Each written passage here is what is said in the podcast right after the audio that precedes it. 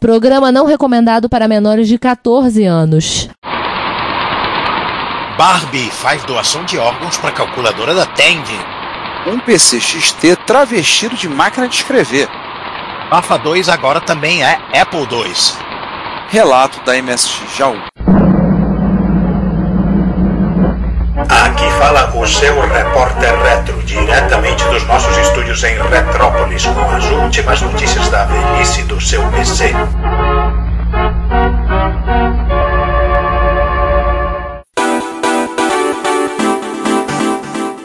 Bom dia, boa tarde, boa noite. Sejam bem-vindos ao Repórter Retro Good Times 98, com tradução simultânea de Robson Castro. Bom, pelo menos eu sou parente, né? Eu tô pensando daqui a dois episódios você vai fazer alguma, alguma analogia à, à afinada RPC FM. E, que era o 100,5? Você vai rolar alguma 100, analogia. 100 zero não, não, não, não é, não existia. Era, o FM era 100,5. É. Mas como esse não é um podcast sobre rádios FM, vamos nos apresentar. Essa mesa aqui é uma, uma, uma pequena mes, mesinha dobrável de ferro de bar. E estamos aqui, eu, Juan Carlos Castro, e Eu, Ricardo Pinheiro. O resto da equipe bateu em retirada. Saiu correndo e ficamos só nós hoje para gravar, porque a gente não pode deixar de gravar para vocês, queridos ouvintes, saberem, a, a, ouvirem as novidades e as coisas. E começando falando das efemérides, né? E para variar, tem um bocado de efeméride, hein? 83 foi o ano, foi a explosão da, da, da, da computação pessoal, no, no- dos jogos, é, foi o ano do Crash, foi tudo, tudo ac- ac- aconteceu em, em 1983. E tem algumas efemérides também que não são de, de 1983. Vamos começar com as mais novinhas? Vamos. Aquele computador que, quando Jobs foi expulso, foi fazer o computador dele com prostitutas e blackjack. Em 1988, o Next Cube, 12 de outubro de 88, a Next mostrou o computador, o Gabriel que falava que o gabinete era de magnésio, era um computador, segundo o próprio Jobs, um computador 5 anos à frente do seu tempo. Eu lembro que ele custava mais de 100 mil dólares quando saiu. Ele não estava muito errado, não. Muitas coisas da interface gráfica dele foram usadas na, na interface gráfica da Apple. E é, ela teve um descendente de código aberto para o Linux, né? Que é o Next Step. E um sucessor espiritual, um descendente espiritual, que é o Window Maker. O Window Maker, né? Projeto do Alfredo, começado com o Alfredo Kojima. Eu usei o Window Maker muito tempo no Linux, diga-se passagem. Eu nunca cheguei a usar o Window Maker, não me lembrava que ele era inspirado no, no Next. Sim. Aliás, é curiosidade, o Window Maker já deve ter contado algum episódio. Por que, que o nome era Window Maker? Porque o Kojima jogava MUD, assunto que a gente vai um dia tem que fazer um episódio falando sobre os MUDs, né, Multi-User Dungeon. E ele jogava um MUD que tinha um cara que era o Widowmaker. Quando ele falou isso, eu falei, putz, eu jogava o mesmo MUD. Você conheceu o Widowmaker? Aí ele, você também? A jogava o mesmo MUD na época. Aí, com base, ele fez o Window Maker com toda a ideia do, do ambiente do Next Step. Mas voltando falando do Next mesmo. Né? O Next Cube, que foi o primeiro que saiu, né? É, o gabinete era todo com todo aquele cubo, ângulos de 90 graus. O molde do gabinete custou 650 mil dólares. É, né? Um 68030 da Motorola 25 MHz, com processador matemático, unidade de armazenamento ótico, era um aquele MO, a unidade de magneto ótica, um DS. Isso não vingou, isso não vingou, né? Não, não vingou. A gente já falou sobre isso num, numa, num, num vídeo sobre disquetes, alguns repórteres retros atrás, se eu, se eu não me falha a memória, se não me falha a memória. Opa! Alô, Opa, chegou o João. cheguei. Desculpe o atraso, gente. Não, maneiro, a gente tá falando de Next. É que você sentiu o cheiro que, que mais tarde a gente vai falar de Mega Drive, né? Você não podia resistir. É verdade. E, e tem um último legado do Next, que é o fato dos macOS atuais serem baseados no Unix, né? No Unix BSD, que assim, é, assim como o, o sistema operacional do Next, o NextOS, que era é, baseado no, no Unix BSD. Ah. Tudo isso influenciou a arquitetura da Apple de 97 em diante. Ah, tem uma coisinha assim, que é um pouco pequena, sabe? Foi num Next Cube que um sujeito, um tal de Tim Berners-Lee, desenvolveu e criou as bases pra gente ter hoje em dia um negócio aí tal de www, web, World Wide Web ou coisa do tipo. O É. primeiro servidor web, a primeira página web foi no Next. Aliás, esse computador hoje em dia está no Museu de Artes e Ofícios de Paris. Ele tá O lá, computador, que hospedou, o computador que hospedou o primeiro site da internet. tá lá. Tá lá, eu tenho foto, eu tirei foto desse computador. Ele no museu tá lá, ele junto, fechado obviamente num vidro. E tá também o. Do lado tinha um supercomputador, não lembro, acho que um Cray, não me lembro, junto, umas coisas. Eu não lembro qual era a máquina, mas no Museu de Artes e Ofícios de Paris tá ele lá. Porque ele, o lembrar que o time ali era do CERN, né? Centro de Pesquisas em Física Nuclear, então participação com participação também da, da França, lá e tá lá. Depois teve o Next Station, tudo, mas a Next teve vida curta, né? Dez anos depois ela já só fazendo software porque o hardware não vendia e ela foi comprada pela Apple naquela história que a gente já comentou com vocês. Vocês conhecem, nossos caros ouvintes devem conhecer essa história. É o retorno de Steve Jobs. É, o retorno do Jedi. É. Esse caso é Sif. É, verdade.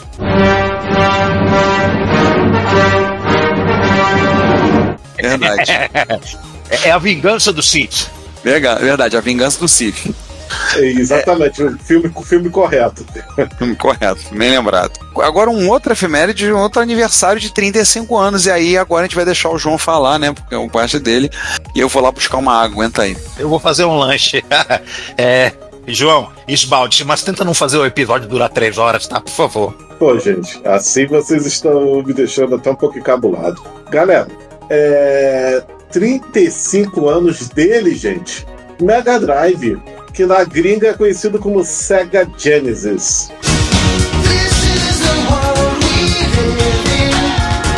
Cara, talvez um dos videogames mais icônicos da quarta geração, tá? Junto com o Super Nintendo, seu eterno rival. Não vou, não vou tirar o mérito do, do videogame da Nintendo aqui, porque foi um bom pega pra capar. Essa batalha foi nível Senna e Prost, né? Isso, exatamente. É, literalmente o Senna é o Mega Drive, porque o Ayrton Senna 2, Super Monaco GP2 é Ayrton Senna. Eu não sei não, porque em 1993 a Williams do, do Prost era patrocinada pela SEGA. Inclusive eles botaram um pezinho do Sonic pintado no lado do carro para parecer que o, que o Prost era o Sonic. Sim, mas a, a, a relação da, da SEGA era mais, era mais com né? E outra coisa engraçada, é, faz, fazendo um, um parede super rápido com Fórmula 1, que o Super Nintendo jogo teve, teve, teve a contraparte do Super Monaco GP do Super Nintendo, é, é, que é um jogo bacana, um jogo feito pela Grêmio Graphics, é um jogo muito bom, por sinal, que é um jogo é, F1 Racing Nigel Mansell. É verdade. Olha, a comparação das, das rivalidades não foi por acaso, não. Era o Nigel Mansell. Não era tão rival quanto, quanto o Prost era do Senna, mas acredito eu que, o, que o Mansell era mais rival do Piquet, né? É verdade, mas teve pega para capar Senna versus Mansell em 1991 e 1992. Ou seja, entre qualquer dois, entre quaisquer dois desses quatro teve pega para capar. Sim. Mas como esse não é um podcast de Fórmula 1, infelizmente, é, vamos apenas. É, deixa, apenas é, é, deixa apenas notar o fato de que o Mega era realmente forte em jogos de corrida. Eu tô lembrando daquele, daquele, daquele jogo que tinha um chip 3D dentro dele. Virtua... Que você ficou todo felizão que funcionou num determinado clone brasileiro. Virtua Racing. Qual é o nome daquele jogo? Virtua Racing. Virtua Racing, isso mesmo. É o S SVP.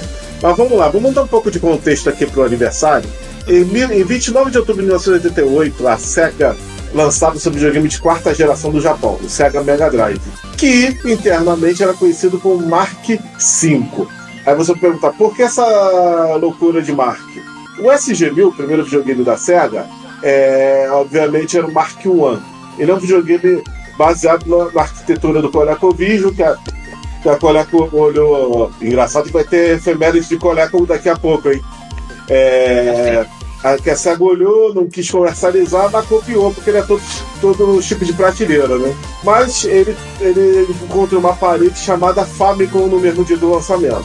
Depois ela lançou o modelo 2, que é com joystick um pouco melhor, um design um pouquinho diferente, aquele famoso esquema para baratear o custo e ganhar um trocadinho. Mas esse Mark II já tinha o, o VDP proprietário ou ainda era, era 9x18? 99x18. O, o proprietário, que por acaso também foi desenvolvido pela Yamaha, só viria no Mark III. Mark... Mais conhecido como Master System. Mais ou menos. Ele era o Master System todo por dentro mas ele ainda não era o Master System. Mark IV sim é o Master System. O Mark IV foi lançado primeiro no Ocidente, na ordem Estados Unidos, Europa, Brasil, Austrália e por último o Japão. É, o Japão, o, Mark, o, o Master System Mark, Mark III ainda não conseguiu o sucesso almejado. E então o Master System é o Mark IV.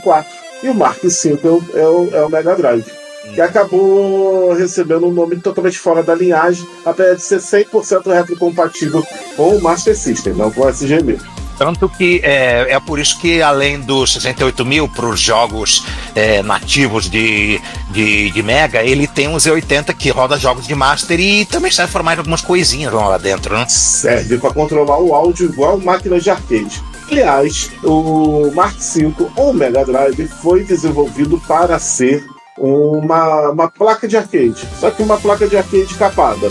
A Sega tinha um Assistant 16, ela, ela olhou para o Assistant 16 e, e enfiou no, numa case, muito bonita por sinal, só que o videogame custava uma fortuna. Eles começaram a cortar, cortar, cortar, cortar, cortar.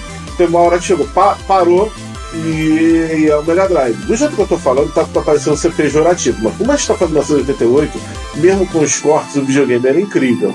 Ele tinha paleta de 512 cores, 64 simultâneas na tela, mas com truques você podia botar 128. Tinha um 68 mil já falado, de 7,7,16 ou 7,6. Que o Amiga acho que é 7,16 e o Mega Drive é 7,6. Mas é por aí. 7, qualquer coisa. Do, no 68 mil, Z80 3,58, mesmo frequência do Master System. Dois chips de áudio. Um é o FM da Yamaha é 2612, que tinha seis canais de som FM, mais um PCM que ele ativava entrando no lugar de um canal de FM.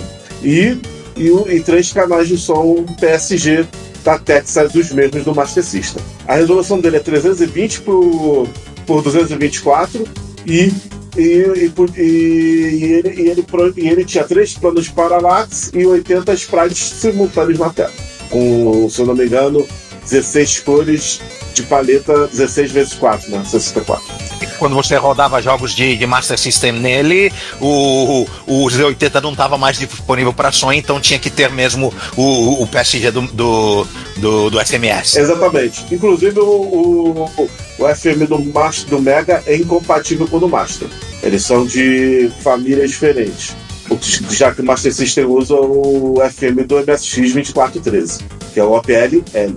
Então o que acontece quando. Esse é um OPN, né? É da Ah. família OPN. você- João, o que acontece então quando você joga um jogo de Master System no Mega Drive e usa FM? Fica com, com um som diferente? Não, Não toca, não toca, não toca FMs Master. Simples assim. Ah, tá. Só toca PSG. Existe um jogo apenas de Master System que toca FM. Phantasy Star. Só que Phantasy Star o que, que foi?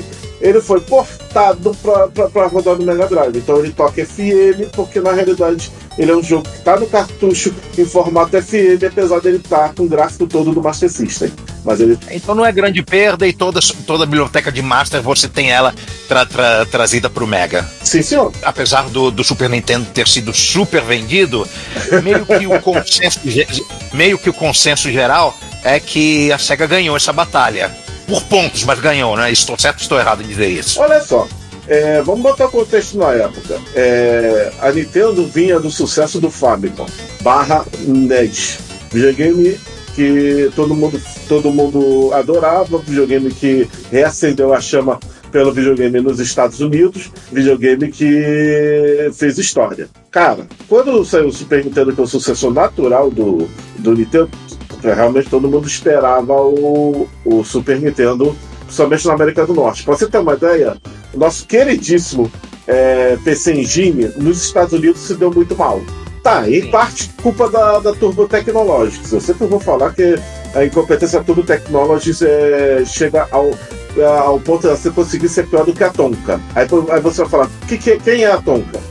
A Tonka era representante da SEGA do, na, na era Master System nos Estados Unidos e no comecinho do Mega Drive, quando a SEGA of America resolveu é, assumir o barco pessoalmente. É, eu esqueci de dizer uma coisa muito importante. Quando o Mega Drive foi lançado lá no Japão, ele tinha apenas quatro jogos, mas eram jogos de respeito. É, um era um jogo que eu vou ficar devendo o nome, que é um nome em japonês, que é um joguinho de plataforma baseado, se não me engano, em um anime desconhecidíssimo. E que eu acho que meia dúzia de três ou quatro pessoas no ocidente jogou ele. Sério, até na comunidade Mega Drive ninguém fala desse jogo. Os outros três jogos todo mundo conhece. Altered Beast, Rise from your grave. que apesar de hoje em dia ser meio odiado, é um jogo que, que na minha opinião, vendeu o Mega Drive para todo mundo, inclusive eu, porque o jogo é, guardado as devidas proporções da época, Arcade Fidelity no Mega Drive. Cara, eu, conhe, eu conheci o, o Altered Beast mais ou menos nessa época, 88, 89 dos arcades. Aí depois eu vi um Mega Drive ainda Genesis importado em uma locadora ou, ou- ou loja de importados, agora não me lembro qual Altered Beast. O meu queixo foi lá embaixo, Juan. O Altered Beast foi um marco no Mega Drive. É claro, muita gente fala mal dele hoje, porque em retrospecto tem centenas de jogos melhores no, no Mega Drive. E isso é ótimo, por porque, o- porque o- eles pegaram um jogo arcade, arcade total do Mega Drive fiel e superaram ele diversas vezes. Pô, só mérito pro console. E os outros dois jogos são Super Thunder Blade, um porte hum, que poderia ter sido melhor do Thunder Blade, um jogo que eu gosto, mas que no Mega Drive estou devendo um pouco. E o Space Harrier 2, que é uma continuação exclusiva do console, que eu também gosto muito. Ele tem músicas excelentes e guardadas as devidas proporções que o console não tem esse tipo de scaling que o- os arcades tinham, o jogo ficou, e considerando que é um jogo de 1988, o jogo ficou muito excepcional, cara. Espetacular o Space Harrier 2. Também é um jogo que o pessoal meio que marginaliza um pouco, por conta, mas é jogo de lançamento, gente. Depois, aí o pessoal fala, e Golden Axe, e Ghost in Ghost, e Revenge of Shinobi, tudo isso veio depois, 89. Sério, gente, esses são, os quatro jogos de lançamento. É que nos Estados Unidos e no Brasil já saíram esses jogos todos, né? Mas, Mas e o Sonic? O, o Sonic foi Sonic posterior? só Ele... veio em 91. Sonic, Ah, o Sonic era, era como o. Aí, vamos lá. Vamos contar a história rápida da, da, da Sega of America e do Mega Drive. Lembra que eu te falei da Tonka? Hum. Pois é. A Tonka fez um péssimo trabalho com o Master System e estavam fazendo o iníciozinho ali do Mega Drive. A Sega resolveu colocar o Michael Katz, que é da Mattel, e, e guarda esse nome Mattel porque ela vai ser citada de novo na história. Só, só que ele era da divisão de videogame da Mattel, ou seja, Intellivision. O Michael Katz para controlar a SEGA. O Michael Katz, que apesar de ter sido meio apagado na história, até que fez uma gestão legal, foi dele a ideia de, de, de, de começar a colocar celebridades do mundo do esporte para o Mega Drive. O Mega Drive foi a primeira plataforma de videogame japonesa a, a colocar. é, Tá, primeira plataforma não, acho que o, o, o Punch Out do, do, com o Mike Tyson veio antes. Aí tem que ver, porque isso aí foi 89, eu acho que o, o, o, o coisa veio antes. Mas só que a, a SEGA ela, lançou todos os jogos dela de esporte junto com al- alguém. John Mader Football. Desculpa. John Montana. John Mader da Electronic Arts. John Montana. É o Pat Ridley lá do basquete. Pat Ridley é qual time mesmo, Juan? Você sabe? ah, eu sei nada de NBA. Não é Lakers? Não faço a menor ideia. Enfim, Pat Pat- Ridley é o quê? Pat Ridley é o técnico? é, Pat Ridley é, é jogador, jogador de basquete, só não me lembro do time. Não, tinha um técnico, acho que tinha um técnico com um nome semelhante a esse, eu não me lembro, mas. Enfim, tem- botou, botou o Pat Ridley pra, pra, em jogo de basquete, Joe Montana, futebol americano, Evander Holyfield em boxe, Arnold Parker pra golfe, E naturalmente, para corrida de tarde- carro, é, e pra corrida de carro mais tarde o Senna, e mais tarde um jogo que não tem nada a ver com esporte, Moonwalker com Michael Jackson. ah, Mas essa ideia de começar com os medalhões surgiu do Michael Katz. Só que a SEGA ainda não gostou do desempenho do Michael Katz. Estamos falando numa época que a- o, bolo- o meio do campo ali é- é- era, era NES, Mega Drive e PC Engine, ou melhor, TurboGrafx. Não tinha do Super Nintendo ainda. Estamos falando de 89 e 90, tá, gente? Só pra contextualizar. E a Atari lá foi na sua graça lá com o Linux e prometendo o Panther que nunca saiu. Saiu o Jaguar no lugar. Beleza. Então esse é o contexto do lançamento americano do Mega Drive. Só que a SEGA não estava contente com Michael Katz. Então o Nakayama, que é o presidente da SEGA do Japão, foi para Honolulu, viajou para Honolulu, que ele queria falar com um cara que tinha acabado de sair da, da Mattel e estava tendo um ano sabático. O nome dele era Tom Kaliski. Acho que você já deve ter ouvido falar desse cara. Eu admito que eu não me lembro. Vamos lá, contextualização. Tom Kaliski é o cara, quando ele chegou na Mattel, ninguém sabia quem era Barbie nos anos 70, lá nos Estados Unidos. Sabe o slogan Barbie, tudo que você gostaria de ser? Este homem que fez o, o este bordão. A ideia da Barbie aventureira, Barbie é, profissões é dele. A, a, a presidenta da Batel e criadora da Barbie agradeceu o Tocalista. Ele revitalizou ah, a Barbie. Então foi um lance tipo chamar o, o CEO da Pepsi para dirigir a Apple, né? Vamos pegar os medalhões do marketing. É, o que aconteceu foi engraçado. Os primeiros pegaram a divisão do CEO da divisão de videogame, que foi o Michael Katz, viram que não é. No, no, e depois pegaram o CEO da divisão de brinquedos, a divisão principal da Mattel. Ah, e outro detalhe, sabe qual o personagem que surgiu na gestão do, do Tom Kalinske? É, o He-Man era, era, o boneco da Mattel, da né? Mattel. Agora que eu lembro. Eu... Você, está, você entendeu qual é, qual é a importância do Tom Kalinske pra Mattel?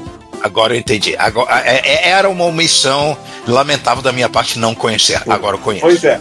Quando ele saiu, é, só um detalhe, ele não tinha saído da Mattel, diz que tinha saído da Hot Wheels. Que depois da Mattel ele foi pra Hot Wheels. Ele ficou um ano e meio na Hot Wheels, mas no ano e meio da Hot Wheels, ele fez uma seguinte contribuição para Hot Wheels. Conseguiu fazer a Hot Wheels entrar na Europa, é, desbaratando uma rede de pirataria na Espanha de Hot Wheels. que ele descobriu é, indo, indo, sem querer ao centro da, se eu não me engano, Barcelona ou, ou, da, ou da própria capital Madrid, que um taxista, é, é com, quando ele, ele chegou e falou com aquele sotaque macarrônico de espanhol, eu tentou falar de espanhol com, com o taxista, ah, me leva na sede da, da Hot Wheels. e sabe pra onde o taxista levou ele? Pra sede pirata! pirata! Só pra lembrar uma coisa, Hot Wheels é uma marca da Mattel. Ah, então, então ela foi pra subsidiária. Eu não sei é. se nessa época do. que o Tom Calixto tava lá, isso nos anos 80, se, se ainda era, se comprou, se, ou se sempre foi, né? Aí... Mas como esse não é um podcast de, sobre brinquedos. Pois é. Enfim, ele conseguiu é, acabar com o pirataria do Hot Wheels no, na, na, Europa, principalmente na Espanha, e, e revitalizou a marca Hot Wheels também, principalmente na Europa. Aí ele resolveu tirar um ano sabático com a família. Lendo engano, as férias dele duraram exatos uma semana. Porque teve um cara que, que chutou areia na, no pé dele. Ele falou, ô oh, cara, porra é essa? Aí ele percebeu que era um japo, aí o japonês pediu desculpa. Aí ele percebeu que o japonês estava de terno na praia. ele olhou e falou, quem é você?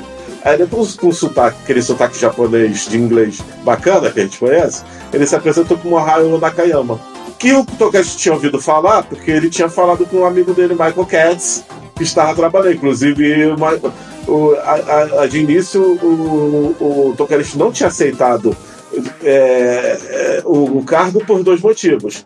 Um, ele achava deselegante substituir um colega de profissão. Lembre-se, o Tom, Michael Katz é da, do CEO da divisão de videogame da Mattel.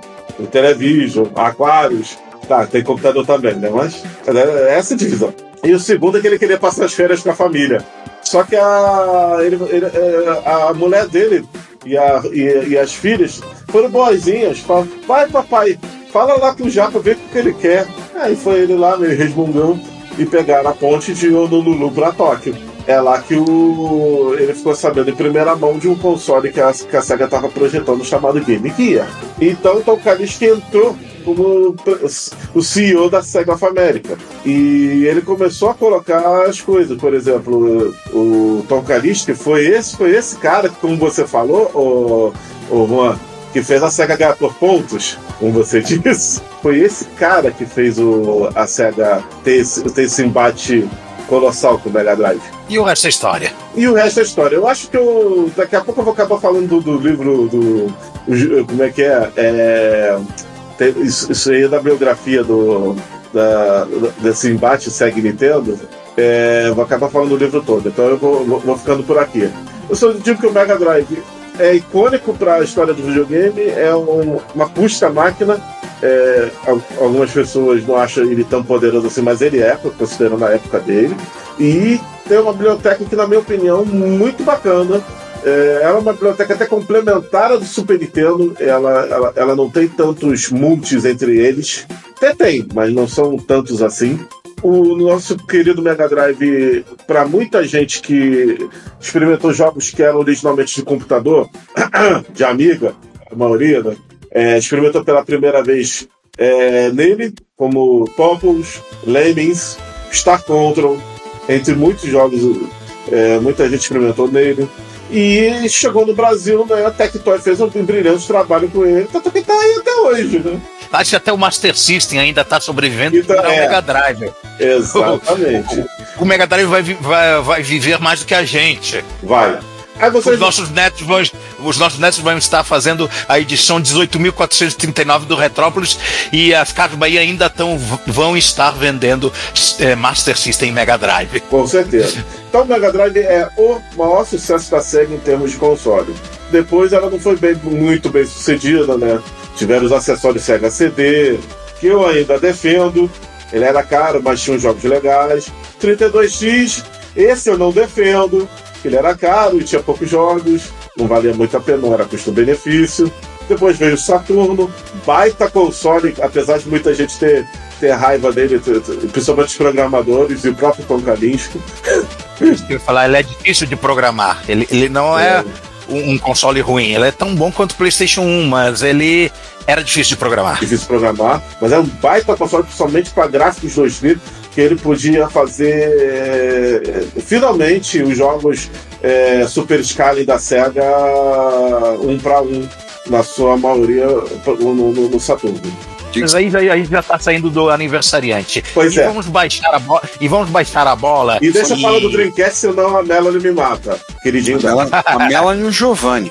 E o Giovanni também, né? O Giovanni também, é- eu gosto do, do, do, do Dreamcast. O Dreamcast também é outro baita console também. Mas é. Então, feliz aniversário, Mega Drive.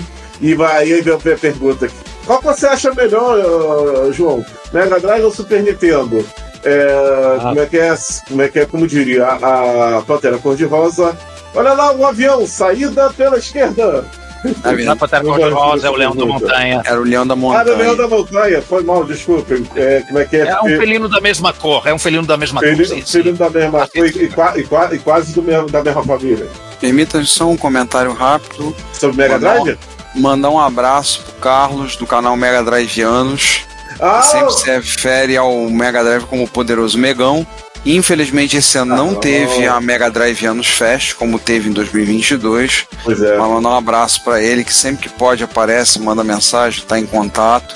Né, e é um canal muito divertido, até eu que não tive Mega Drive, é muito divertido, é focado no, como ele diz, no poderoso Megão.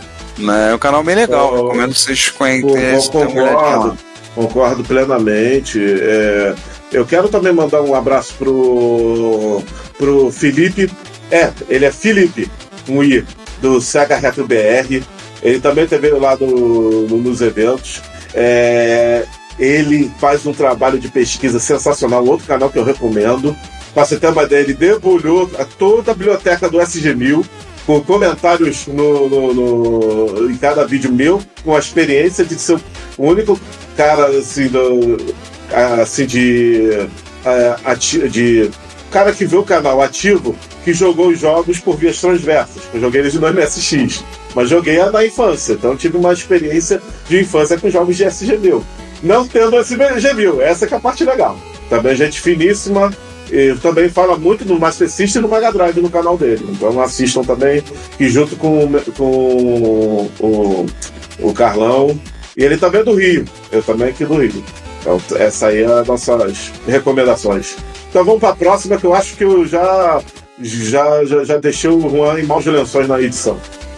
Lá- Eu já tava, eu já tava, eu já tava esperando, já tava esperando que ia ser assim. Mas as nossa, a nossa próxima efeméride são três efemérides simultâneas, bem mais com ambições comerciais bem mais modestas, que são três clones de ZX81 brasileiros que foram lançados no mesmo mês, outubro de, de, de 1983. E O Ringo, o AS1000 e o TK83. vamos deixar o Ringo por último, porque o Ringo tem efeméride dentro da efeméride. Aliás, tem curiosidade dentro da efeméride. Tem, tem uma historinha, né?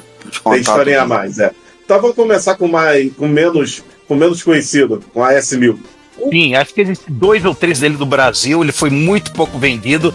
E- e- entre os clones de ZX81, os similares do TK85, etc., ele é. Ele é uma peça estranha, ele tem um gabinete muito grande, muito pesado de, de fibra de vidro, mas ele é, é um ZX81 hum, totalmente normal. O, o aspecto dele ele- é que ele é, é, é diferente.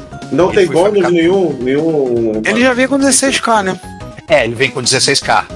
É, pra época 83, 16K era tudo, né? É, pro ZX81, né? Isso. Vinha com 16K. É, o material publicitário disse que ele já vinha com saída para impressora, embora não tinha. Primeiro E- calote. O segundo, o segundo era o modem, que não tinha. Peraí, Provavelmente era o módulo de expansão, essa era a base do módulo de expansão, que nunca foi, nunca veio. eles disseram que chamou de embutido. Não, eles disseram que havia disponibilidade de modem e armazenamento tipo Speedfile. Seja lá o Ah, que mas essa história, essa história, fabricante de computador de 8-bit brasileiro, e na verdade não só brasileiro, em todo lugar do mundo, é, é de lei. Não, nós vamos lançar isso, não, nós vamos lançar o periférico assim, o periférico assado, o monitor, a impressora, o modem, o escambau, e nada. Drive Nossa, 3,5 da Expert, né? Abraço, abraço, gradiente. Drive 3,5 da Expert, entre aspas, saiu, né? Eles botaram dentro do computador. Ah. Ah! Ou, ou seja, não saiu, entrou. Isso! Podemos dizer Mas- que o Drive da Expert entrou no micro. Por onde, eu não sei. Só sei que ele saiu pelo lado. Você teve um S1000, não teve, Juan? Tenho, não, tenho. Tá Você aqui tem um no- S1000, na, na né? minha coleção. Olha aí. Sim, eu, eu mandei pro, pro, pro, pro Fábio Santos pra, pra fazer um mod AV, pra fa- fazer uma revisão nele. Ele tá funcionando aqui, bonitinho. Que bom. Que legal. É uma máquina rara, né? Bem raro. Muito rara. Muito rara. né? Olha, veio assim, ela, eu falo que essas coisas caem no meu colo, e vocês não acreditam, gente. É, é, um, um advogado que eu conheço desde 2004, que eu fiz implantação de sistema no, no escritório dele, fiz manutenção de servidores, tal, de repente, assim, do nada, em 2021, veio, olha, eu tenho um computador antigo que eu usei, um S1000, você quer?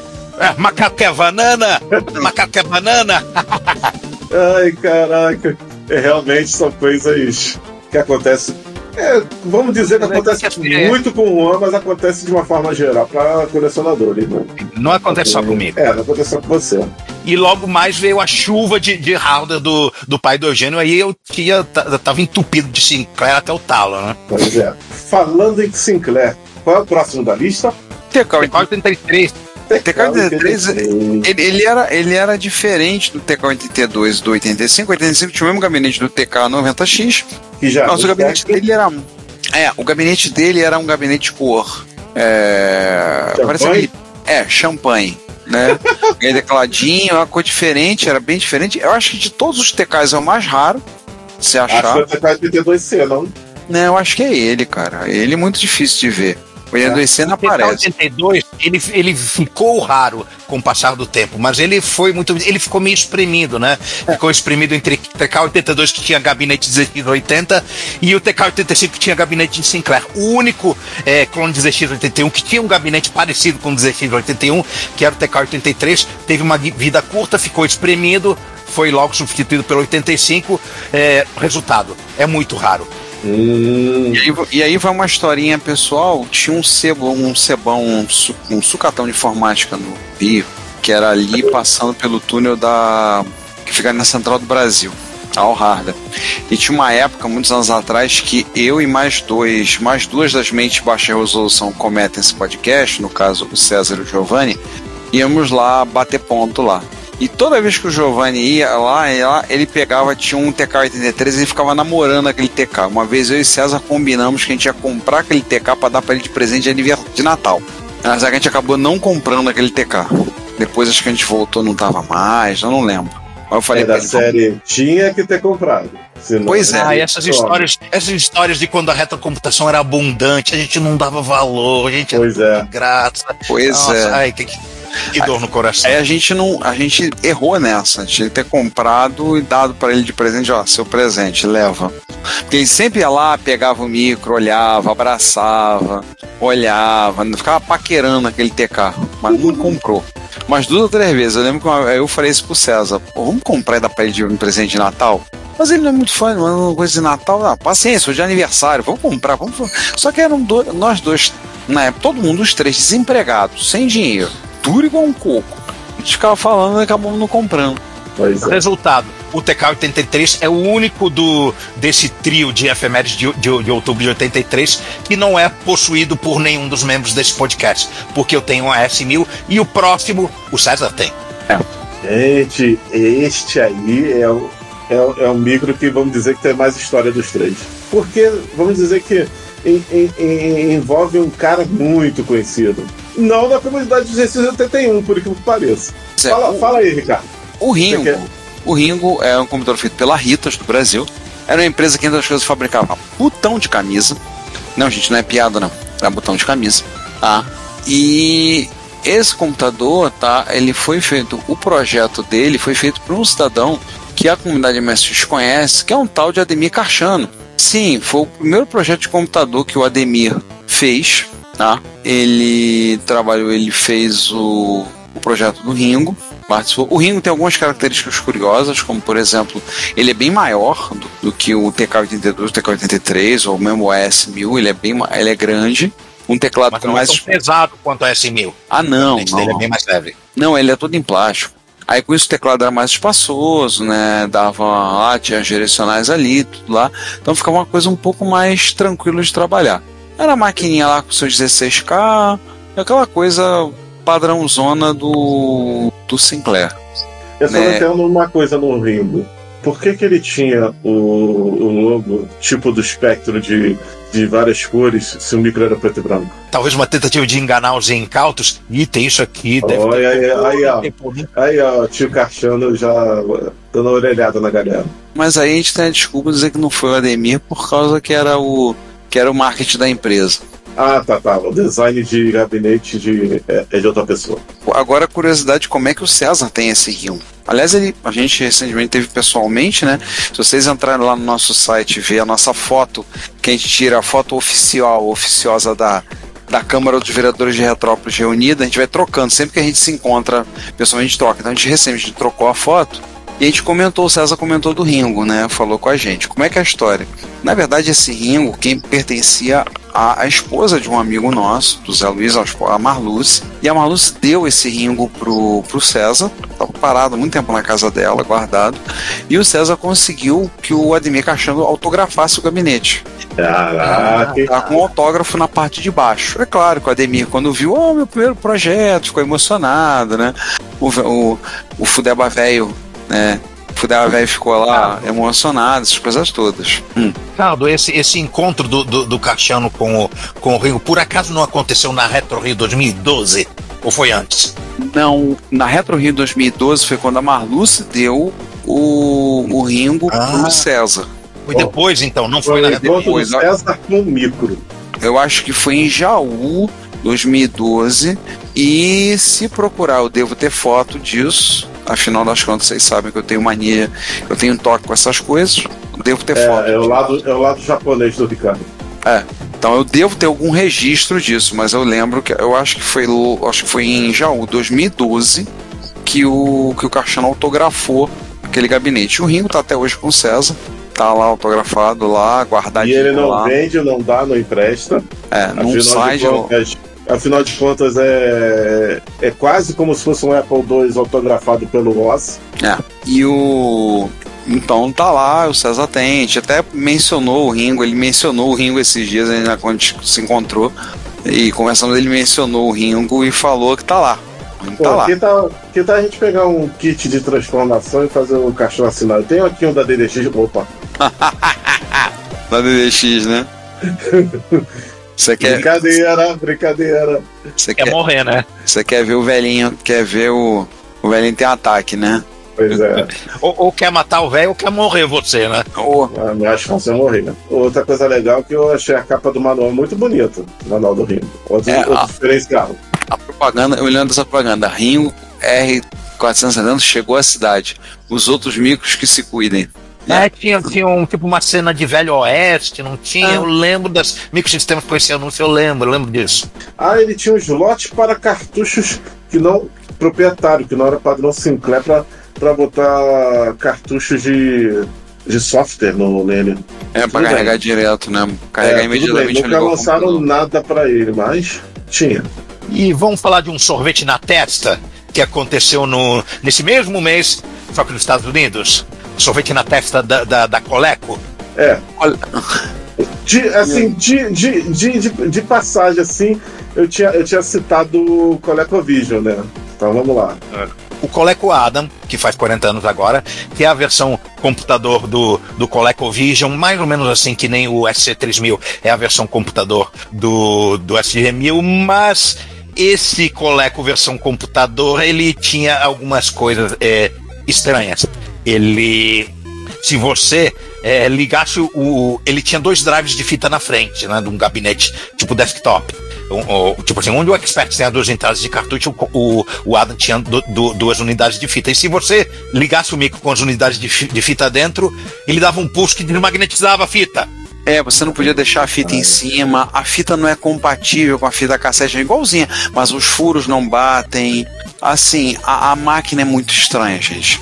Se você é um nosso ouvinte de muitos anos, deve lembrar que nós falamos sobre o Coleco Adam num episódio número 13, onde nós falamos das grandes falhas da computação e falamos do Adam. Aliás, pessoalmente, quem teve no encontro do Canal 3 em dezembro de 2022 teve a oportunidade de ver um Coleco Adam em ação, parte da coleção do, do Marcelo Sávio, e a máquina realmente é estranha. É, só vi o Colecoada pela primeira vez na, naquele evento. Ah, e outra coisa, você precisa ter a impressora também, né?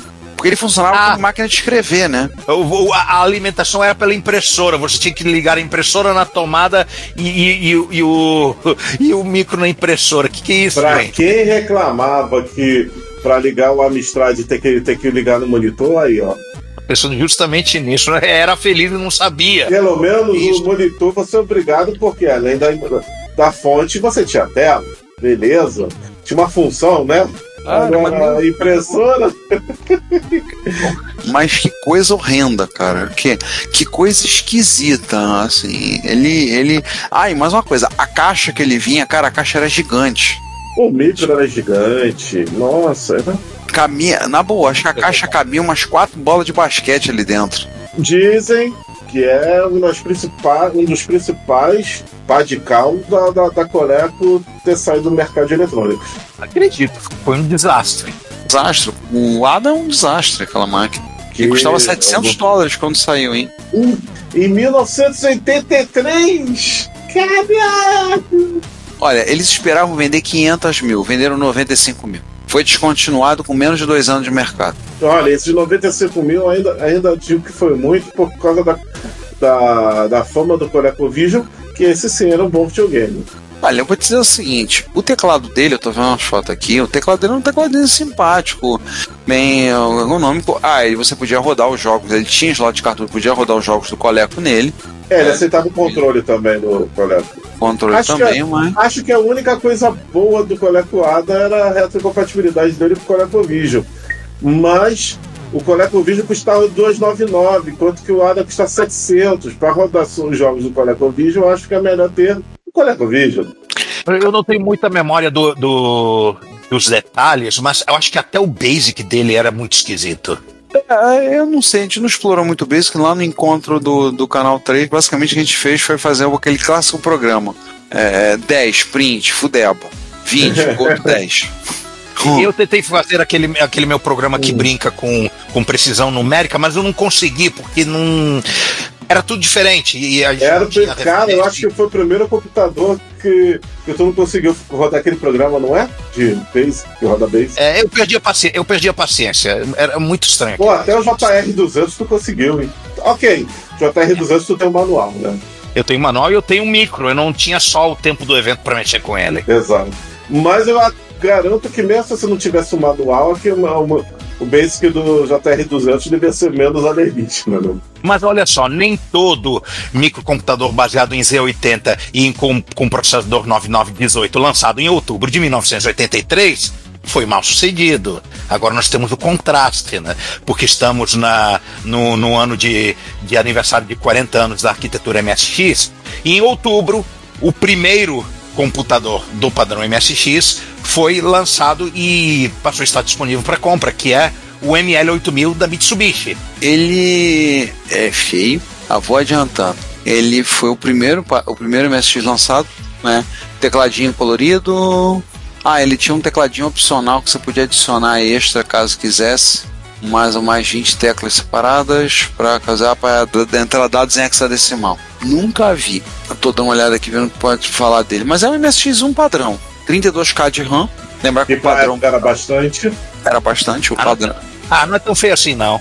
Tem uma elevaçãozinha aí atrás, não, não é. Ele, não, ele, ele já chegou, vi mais bonito, obviamente. ele chegou ao mercado custando 59.800 ienes, foi lançado no dia 21 de outubro de 83. É um padrão, MSX1 padrão. Vídeo, um TMS 9918, PSG que todo mundo já conhece, é, o layout do teclado QWERTY, nada de muito novo. Ah, ele tinha botão de reset. É, ele é diferente, né? Assim, o, o design dele é um pouquinho diferente, mas o que vale dele como, como máquina, de um resto em termos históricos, é que ele foi o primeiro microcomputador padrão MSX a ser, a ser lançado. Tem um slot de cartucho, nem Buzz Expansion tem. É, a RAM tá no slot zero. Nem Isso 64K tinha, tinha 32. é, e aí ele pega as duas primeiras páginas para RAM e as duas últimas para ROM. E isso acaba sendo uma bronca, soltinha. O Não, MS você não uma consegue expandir, né? Vai, vai colidir com a, com a ROM, fica muito estranho. Sim, sim. Aí, assim, é uma máquina, assim, eu não tenho esse Mitsubishi. A principal coisa marcante dele é por ser o primeiro MSX fabricado. Não foi o mais bem sucedido, não foi lá tão bem sucedido. Desses primeiros, eu acho que o, o Toshiba HX10 foi o mais bem sucedido em termos de vendas. Dessa primeira leva. Ah, sim, Com certeza. certeza. Que teve, porra, o Toshiba nem se conta, porque ele. Toshiba tem, eu tenho, né?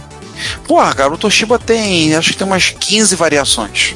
Tem variação dele com saída RGB, com 64K, com slot com base expansion, em cores. Tem, ele tem prata, ele tem preto, ele tem aquele bonitinho, é, vendido na Europa, tem o vermelho, que é o que eu tenho. Tem de tudo. É, vamos lá. E deixa eu falar uma coisa que tem tudo a ver com isso aí. É, aquele documentário de Untold Story of Japanese Game Developers, é, na parte 2 dele, ou seja, no DVD 2, é, lá para um minuto e, e, e 32, aparece o protótipo do primeiro MSX. Sim, tá aqui ele.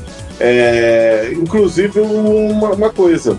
Tem também o protótipo de um jogo muito famoso, quer dizer, entre MSX né? É, que muita gente jogou e eu pergunto se ele é de 83 mesmo, né? O Teseus. O Teseus é, de- é um dos primeiros, é 83, mano. Ele é um, tem, um, tem um jogo bem bacaninha pra, pra primeira safra de MSX, né? A galera, E- inclusive, gosta muito do Teseus lance do bonezinho, né? Quando o personagem morre. Pois é. Aí, a o, arte ali. aí o. Tem, ele tem o protótipo do, do- aqui- eles apresentam o protótipo do MSX, mais o protótipo do, do Teseus. Só pra falar, o Teseus, na verdade, ele é um jogo da ASCII. Foi lançado pela ASCII. Ah, Ele foi lançado em 1984. Ele é de 84, um jogo 16K, saiu 4.800 ienes. A É, caixa tal- dele é feia de doer. talvez ele tenha sido desenvolvido durante É. 83, né? E saído só em 84, né? Como ele é um jogo da ASCII, tava, tá, tava ali na mãe. A mãe tava fazendo. Sim, sim, sim. Tem mais umas coisas que saíram na época de um lugar, por exemplo, um módulo de um sistema de áudio inteligente, usando uma interface dedicada que ligava, fazia ponte com esse micro, e um robô industrial da Mitsubishi que podia ser conectado na porta da impressora com software MSX Basic controlado. Quem tiver curiosidade de ver, pô, dá um pulinho no, lá na Wikipedia, na MSX Wiki, que tem informações sobre, inclusive, desse robô. Não é um braço mecânico, parece mais uma escavadeirazinha. Perguntinha, aquele Spectra Video MSX, não o anti, o, o MSX mesmo, compatível com o MSX. Ele é depois desse Mitsubishi? É, ele acho que ele saiu. O, o Toshiba sai no final de 83. Eu acho que ele também sai no HX10? final. O HX10, as primeiras versões. Eu acho que ele acho- começo de 84, o Toshiba. Mas acho que eles pegaram tudo isso, final do correram pra soltar no final de 83 pra poder pegar o período do Natal, né? Sim. O Que Toshiba, ele tem. Sabe qual é a maior vantagem do Toshiba? Além dele ser bonitinho, o teclado dele ser bom, é que parece o Toshiba o primeiro micro de 64K, né? Sim, teve, tem, mas tem modelos dele com uns 32K também. É modelo de Mas- 32 e de 64. O meu é, aquele, é aquela cara tradicional dele, o preto e branco, né? Sim, sim. Mas o meu é de 64K. É o meu também, o meu é vermelho, ele tem um Buzzer Vermelhão. Spencer, inclusive. Isso, o meu também. É, É, e o uns, foi idêntico, só muda a cor. é soma da É. cor. E o teu Mas é, uns não é de modelos- 32, é de 64 também, né? É, o meu é 64. E teve alguns modelos dele que vieram com. que vinham com saída RGB. Tinham saída Eu RGB. acho que.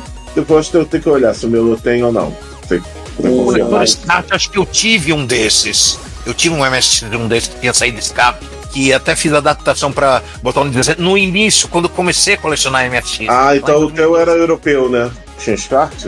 Hum, é, não, era RGB japonês, né? Que tinha o mesmo conector SCART, mas Ah, não era diferente. conector SCART. RGB, Mas era o mesmo conector. RGB 21, sim, sim, sim. Isso, isso, isso, isso mesmo. Pô, cara, Toshiba, É. Toshiba com RGB 21. Nossa, A, a Toshiba, a- depois a Toshiba pirou o cabeção, é fazendo as doideiras com os conectores dela. Só que saindo dessa efeméride, vamos passar para a última, que é a mais antiga, né? Eba, uma efeméride mais velha do que eu. Isso vocês veem, que- senhores ouvintes, ver como é que é, né? É o Tênis for Two, né? Sim, ele foi feito em 1958, em outubro de 58. O Brasil ainda estava comemorando o primeiro título mundial. Pelé tinha 17 anos e na onde é que foi, onde é que ele foi feito? É, Laboratório Nacional Brookhaven, é, feito num computador analógico. Olha só, isso aqui nem era num computador digital, não tinha bit nesse negócio. Era um computador feito para simulações de física. Parece um É, radar. Sim, sim, ela é feita para simular é, trajetórias balísticas, resistência ao vento, ma- mas não, e, é, não, não tinha, não era nada como o computador que, que, que a gente conhece atualmente. Donner modelo analógico. 30. Donner modelo 30, exatamente. E Ah, o camarada, ah, vamos, é para simular física, então vamos simular uma bola de tênis e vamos simular uma raquete batendo e a rede aqui. E o cara fez o jogo em três semanas. Cara, O muito. nome dos autores são William Higginbotham e Robert Dvorak. Cara, muito. Muito. Cara, a saca, sacação pra eles fazerem isso aí foi muito, muito brilhante, cara. Porque detalhe, O o bicho- osciloscópio. A tela era um osciloscópio. A tela era um osciloscópio. Ele, ele era válvulas eletrônicas e relés, galera, eletromecânicos e alguns transistores. Acabou. Não tinha chip nesse micro. Nesse, oh, desculpa, nesse computador. Não tinha bit, cara. Não tinha bit. não tinha bit. Esse laboratório é um laboratório do governo é, em, no estado, em, em Long Island, estado de Nova York. Ele foi apresentado no dia de 18 de outubro de, de 1958, com uma demonstração né, da- das capacidades do, do- do computador. Ele é, há uma possibilidade de, sob alguns critérios, ele ser considerado o primeiro videogame. Mas essa, essa definição está nublada, inclusive tem um, um artigo traduzido nosso do, do, do, do livro Vintage Games que fala sobre, que fala é, de passagem so- sobre o Tennis for Two, mas é, é ali. E- e alguém já fez videogame há mais de 60 anos. Vamos, vamos ser, eu vou ser bem enfático.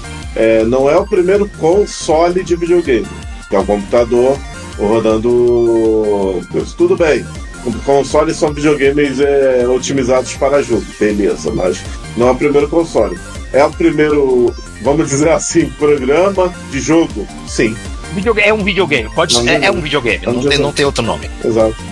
Para, para, para, para, para jogo ele, ele- eu ia falar jogo eletrônico.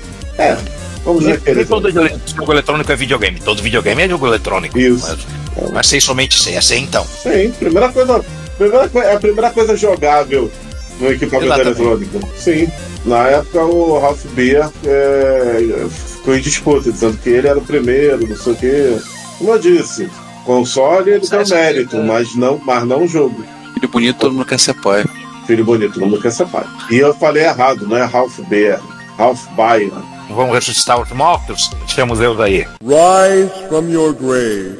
Então, levantando os mortos, a primeira que falamos, nós já citamos lá no- nas manchetes, né? A, a primeira aqui nós estamos vendo que o.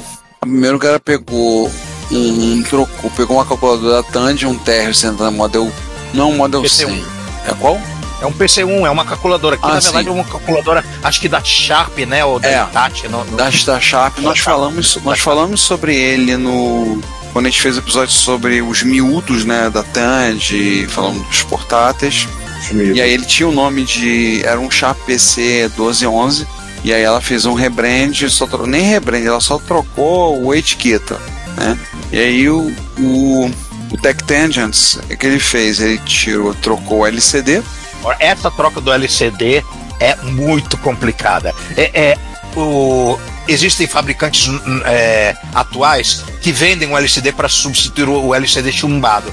Agora, para você tirar, você tem que descolar. Tem uma fita de cola que é condutiva, que é, é, é uma trabalheira. É o grosso, né, de- dessa recuperação. Mas o que eu acho mais engraçado é que as baterias moeda que, que ele usa são umas baterias pequenas que o, que o cara do Tech Tangents não achou à venda e o único jeito que ele achou de conseguir as baterias foi comprar uma boneca Barbie. E a Barbie tinha as baterias. Caraca, mas que bateria é essa? É uma, uma super pequenininha. Sabe uma CR32? Imagina um- uma, uma bolinha com um terço do diâmetro daquilo. Ah, tá. Eu tenho, eu tenho um dragãozinho. Eu tenho um dragãozinho é, que me deram de. Que, que ele faz barulhinho, faz. é, e ele usa, ele usa essa bateria. Difícil de achar. Eu não lembrei o código dele, ma- mas vale a pena. A, a, a Cláudia que gosta de ASMR de concerto, ela vai gostar da, da mecânica desse concerto, porque é bem. É bem satisfatório você ver a coisa acontecendo. E tem um detalhe a mais: depois de, de- dele fazer a montagem, ele ainda teve que desfazer e fazer algumas vezes por causa de problemas na regulação do brilho, porque ele testou a- a o a com uma fonte de bancada e na hora de usar as baterias ele, ele dava um brilho, um brilho errado. Então ele teve que desmontar, ajustar e montar de novo. Nossa. E esse camarada que você não sabe pronunciar o nome, João, é o nosso Draigo do, do, do que a, a gente está esperando ainda o, o, o Enterprise 128 que está na fila aparecer. Ele está fazendo a fila dele andar e restaurou dois Apple IIc. Ah, é, vamos chamá-lo então só de Draigo, que É o Draigo, né? o, sobrenome É o dele é impronunciável. Andrichovski, o, o sobrenome dele. Não, Obrigado. É tão, é, é tão impronunciável quanto o do Ricardo. É da, é da- da mesma terrinha, né? É, tudo lá. Então O, o primeiro. O primeiro foi só Fala. Retrobrite, né? Limpeza e troca de capacitores. Então mais feijão com arroz. Agora o segundo teve problema no teclado, e aí, teve, que- aí ele aproveitou que já que teve que mexer no teclado, aí ele meteu um monte de mod no gabinete, né? No micro. Tipo, já que vai abrir, né? Tô dando uma coisa aqui que, que, que, que- que- tem, tem uma coisa. é, deixa eu dar uma rolada aqui, tô, tô em parênteses, tá? Tem uma, uma dos mods aqui que me deixou particularmente curioso. Deixa eu achar pra. Nossa, como tá amarelado. Jesus amado. Não, cara, você olha assim, é, parece que o gabinete ficou no sol, anos a fio. Baixou alguma coisa em cima. Então, tipo, a parte de cima do Apple IIc tá branca, tá menos, tá menos bronzeada. Mas o teclado, especialmente a barra de espaço e o drive de segundo quarto externo, nossa, parece que tá torrando no sol. E É o segundo verdade. computador é com, com um monitor de LCD, também da Apple, né? Que a Apple fabricava um monitorzinho para ficar em cima do micro, tanto CRT quanto LCD, mas ele tá com uma imagem fraca, ele não chegou a mexer na, na imagem dele. Mas eu quero achar uma. Aí ele atualizou a ROM, né? Tem uma ROM atualizada chamada ROM X para Apple IIc, né? Fabricada no, num site que tem lá link, linkado no artigo. Colocou o adaptador de PS2 para para botar um teclado adicional, colocou um, um emulador de flop, colocou um emulador de flop e colocou uma mocking board, colocou uma placa de som dentro, dentro do Apple IIc. Uau. Isso é um trabalho de herói. Porra. Sim, mas isso não me surpreende tanto, porque eu já tive um Apple IIc que tinha uma placa CPM dentro. Isso é verdade. Ah, Ele tem um slot aqui debaixo do teclado, né? Um último slot. Sim. Não. É meio bota e entulha Aí do tipo, dane-se se você conseguir fechar o micro direito. Expandir o Apple IIc meio, meio nesse nível. É dado que o Apple IIc tem praticamente todas as expansões que qualquer usuário de, de Apple II coloca na, na, na, máquina, ou seja, tem mais memória, tem, tem, tem 80 colunas, tem, tem serial, tem paralela, tem drive. É, então realmente a única expansão que ele não, as únicas expansões que ele não tem é, é, é Z80 e, e Mockingbird. Z80 comercialmente fizeram, agora Mockingbird. Fiquei sabendo agora com esse artigo dele que existiu Mockingbird para Apple IIc. Também. Eu só fico um pouco decepcionado porque o Mockingbird teve, teve uma, uma, uma um suporte muito menor do que eu esperava. Ela fosse... podia ser padrão, né? Ele, aconteceu meio que a mesma coisa que aconteceu com o Color Computer, com esse Pitch Sound Pack, que podia ser um som padrão tão maneiro, né? E acabou ficando só no alto-falantezinho. Pelo, pelo menos o Coco tinha é, uma saída analógica que você podia, podia meio que fazer uma onda. Mas o, o alto-falante da, da, do Apple era aquela aquele alto-falantezinho taquara rachado de onda quadrada e igual do PC. É. Sendo que, que, sendo ter... que o Apple não tinha processador para segurar a onda igual o PC. É. E nosso último morto, quer, quer dizer, na verdade, vários mortos idênticos uns aos outros, vem com um crossover épico. O SAG Electric e Curious Mark se uniram para restaurar um carregamento de drives de 8 polegadas que o Curious Mark arrumou e aproveitou para doar um dos, dos drives de 8 polegadas para o Centurion, porque ele serve no Centurion. E esse processo de calibragem é bem complicadinho. Vale a pena assistir o vídeo. Não, não, não nem faz sentido eu dar detalhes eh, explícitos, mas a instrumentação que, ele, que eles botam, que eles ligam lá nos pontos de teste do, do drive, é, é uma coisa bem complicada. E eles, e eles imprimiram uma peça em 3D. Uma peça que normalmente quebra. É, é memórias do, daqueles drives da Apple, né? Sim. E eu vou falar uma coisa, hein? no próximo tópico do It's Alive, teu negócio aqui que me deu medo.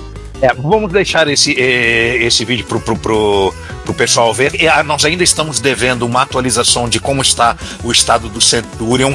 Tem um backlog imenso de, de, de fuçações que, que o SAG fez no, no Centurion. É, é, é, está na nossa lista de promessas infinitas e a gente ainda vai ter que voltar para acompanhar. Mas vamos ver os Frankensteins, né? It's alive, it's alive, it's alive! Esse é um bicho estranho. Ele já veio estranho de fábrica. É uma máquina de escrever que na verdade é um PCXT. É um PCXT completo, só que um, com um teclado totalmente fora do padrão, com dois drives de, de, de 3,5 embutidos do lado. Você tem que dar boot, né? Uma máquina de escrever que você precisa dar boot. Na verdade, não é uma máquina de escrever, é um computador. Tem uma parte aqui no vídeo do, do, do visual da máquina que eu quero que, que, que eu quero citar o sinal de vídeo dele é totalmente não padrão. É o vídeo composto que não é exatamente vídeo composto, que ele fez uma. Ele conseguiu a, a, achar um monitor que é compatível. Desse Olivetti? Desse Olivetti. então ele não é CGA. Não, é uma. É uma é, ele tem o mesmo mapa de memória da CGA, mas o sinal é, é, é eletrônico é diferente. Ele, ele, ele penou para achar um monitor que, Porra, que aceitasse sinal. Complicando a vida da galera, Olivetti. Pra que complicar, cara? Né? Pra provar que é um XT, ele conseguiu rodar o WordStar nele. É, pelo menos isso. Só que não tem muito. É, se você for usar ele como PC padrão, é, os, os códigos das. Ele, as teclas são todas diferentes. Tem teclas que não existem, tem teclas de funções bizarras que mandam ah, códigos que não existem. Ele é CGA ou ele é MDA? É. O, acho que é MDA. Ah, o sinal não é o mesmo sinal da MDA. A MDA é mais louco é menos padronizado que. Já foi bem no iníciozinho, né? Sim. Dado que o CGA, dado que o CGA que era grande coisa, é o cara que só queria trabalhar com PC, ah, me dá uma ideia mesmo para ficar mais barato. Vou, vou, vou economizar 1.500 dólares lá na placa CGA. Não vou usar para gráfico mesmo. é. E agora nós temos a Sayaka. É Sayaka o nome dela? Isso. Eleanor Sayaka volta ao Repórter Retro com o concerto de um de um Commodore 16, até aí tudo bem, mas só que o detalhe do conserto é que ela não, não sabia quanto do micro funcionava e o micro veio sem processador. O processador do, do Commodore 16, que é um 8501, que assim como o 6510 do Commodore 64 é um 6502 alterado, mas ele é alterado de maneira diferente. Obrigado, ela é- Commodore. Commodore Commodorando, né, Pra variar. E aí qual foi o dilema que ela se encontrou? Pô, eu posso comprar um 8501, mas ele é raro, é caro, eu vou gastar uma grana e eu não tenho garantia de que eu vá poder consertar esse micro. Só que aí ela achou uma, um projeto de uma placa adaptadora para poder compatibilizar o 6510 com o 8501 e poder usar um, um processador de Commodore 64 num Commodore 16 ou no Plus 4, né, que é, que é a mesma arquitetura. Então o raio do 8501 é um- é um 6510 com pinagem diferente. Sim, com pinagem e, e sei lá, mapa de memória alterado também. É, aí ela demonstra é, essa plaquinha funcionando. Ela fez o, o conserto normalmente. Era uma coisa boba que, que tinha, que eu até esqueci de, de qual era o defeito, mas o tchan desse vídeo é justamente esse, esse adaptadorzinho. Ah, É, eu tô vendo ela, ela botar 5 milhões de fios no adaptador. Sim, ele- foi da protoboard pro, pro, pro soquete. 40 pinos. Cara, por que, que a Commodore faz isso? Fazia, né? Fazer isso. Aí ela aproveitou a ocasião para expandir para 64K, na prática, transformando num um Commodore Plus 4. Você tem os dois, né? Tenho, eu tenho os dois sim. Eu tenho os dois. O, o Plus 4 eu sei que funciona porque ele numa MSX Rio eu esqueci, eu esqueci omissão minha. O, acho que foi não, foi- não, não, foi o Sávio, não me lembro quem foi, que tinha um, um, um, um Commodore Plus 4 com fonte e ele me emprestou para testar e o micro funciona direitinho. Sim, o teu problema era só a fonte. Literalmente era só a fonte. O com fonte, o mico tá 100%. Já o, o Plus 4 eu ainda não testei. Eu tenho ele há quase 10 anos e ainda não testei. Ai. Ah, pior que ligou, cara. Caraca. Pior que ligou e já com a memória expandida. Sim. Oh, legal, hein?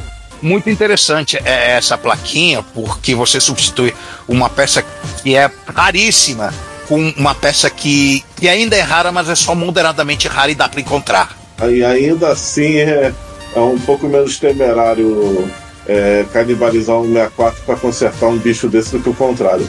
Uau, ela tem WSX na caixa. Oh, eu nem, nem percebi esse detalhe. É, depois ela começou a mostrar as caixinhas que ela tem dos micros. Tem um 8020 também na caixa. Fonoma. É, como, como a gente já falou no, no Repórter Retro passado, ela, ela é uma youtuber de restauração retro iniciante, mas, mas promete, promete ver, ver coisa interessante por, por aí dela. E está vindo. Tá vendo os cassetes também. E agora temos um bicho muito Olha estranho. aí, ela tem Mitsubishi, Ricardo. Cadê o Ricardo? Ricardo. Ricardo morreu. Continuemos. E agora nós temos uma coisa muito estranha achada pelo Arctic Retro, um drive que ele não tinha a menor ideia de, de para que que era. O, tinha uma etiqueta de um fabricante desconhecido. Depois de, de muito penar, ele descobriu que era um drive de Amiga. Isso foi a coisa mais fácil de descobrir, né? Porque ele tem o- aquele conector DB com uma quantidade não padrão de pinos, que é a, a, a saída de, de drive externo do Amiga. Eu juro pra você que antes de dele falar de você tava falando, eu ia falar. Por acaso esse drive não é de amiga? Juro pra você que eu ia falar isso. É um drive de Amiga, mas é um drive de, de, de 5 um quarto, veja você. Então, vou, agora eu vou falar uma coisa. Não sei exatamente este drive, mas eu vi, eu tinha um, eu tinha um colega ali no. Como é que é o nome daquele bairro? Ali, depois. Localiza- É mais ou menos ali depois de Irajá, Largo do Bicão, sabe? Ah, eu não vou saber, não vou saber. Eu tinha, tinha um amigo meu que tinha, que, tinha um conhecido ah, que, que tinha uma amiga lá. Mas Lobo, Não, depois. A página logo é antes. Ah. Enfim, por ali. O cara tinha um. O cara tinha um. Uma amiga com drive externo de 5 quartos. E a case até parecia. A case, o conector até parecia com esse, com esse aí. é, não, é, há alguma chance de ser do mesmo fabricante. né? Ou, ou, ou é um clone nacional, uma gambiarra que fizeram aqui no Brasil, não sei. Ele abriu para explorar, fez uma manutenção básica, básica no drive, ele funciona, ele funciona direitinho, ele andou apanhando, né? Porque ele tem uma chave para 40 e 80 trilhas. Ele tentou formatar um, um, um disquete de 80 trilhas com a chave na- em 40, de- depois Pela minha memória, o Juan, pela minha memória, o, o amigo ele não consegue botar é, disquetes com de 5 quartos gravados Se você, se você copiar, você só pode usar isso para backup. O que, que o meu, meu, meu amigo fazia na época? Ele, ele, ele, ele, ele, backupeava muitos jogos para ser com quartos e, e, depois transferia quando ele queria jogar um jogo para 3,5, né? O disquete era mais caro e o 5 quartos era um disquete mais barato. Ou então aqueles jogos, aqueles jogos multidiscos, Ah. só o primeiro jogo era botável que era protegido. Os outros disquetes eram sem proteção. Aí ele podia usar o de 5 e um quarto. Aí ele usava um boot em 3,5 e o resto de 5 quartos. Aí um, um fez Adventure, um Monkey Island da vida, o Diana Jones, que era multi, multi-disquete. Então, teve mais coisa estranha quando ele abriu o drive. É, dentro tinha um drive TEAC de PC, normal. Mas é, mas é isso mesmo. Mas o.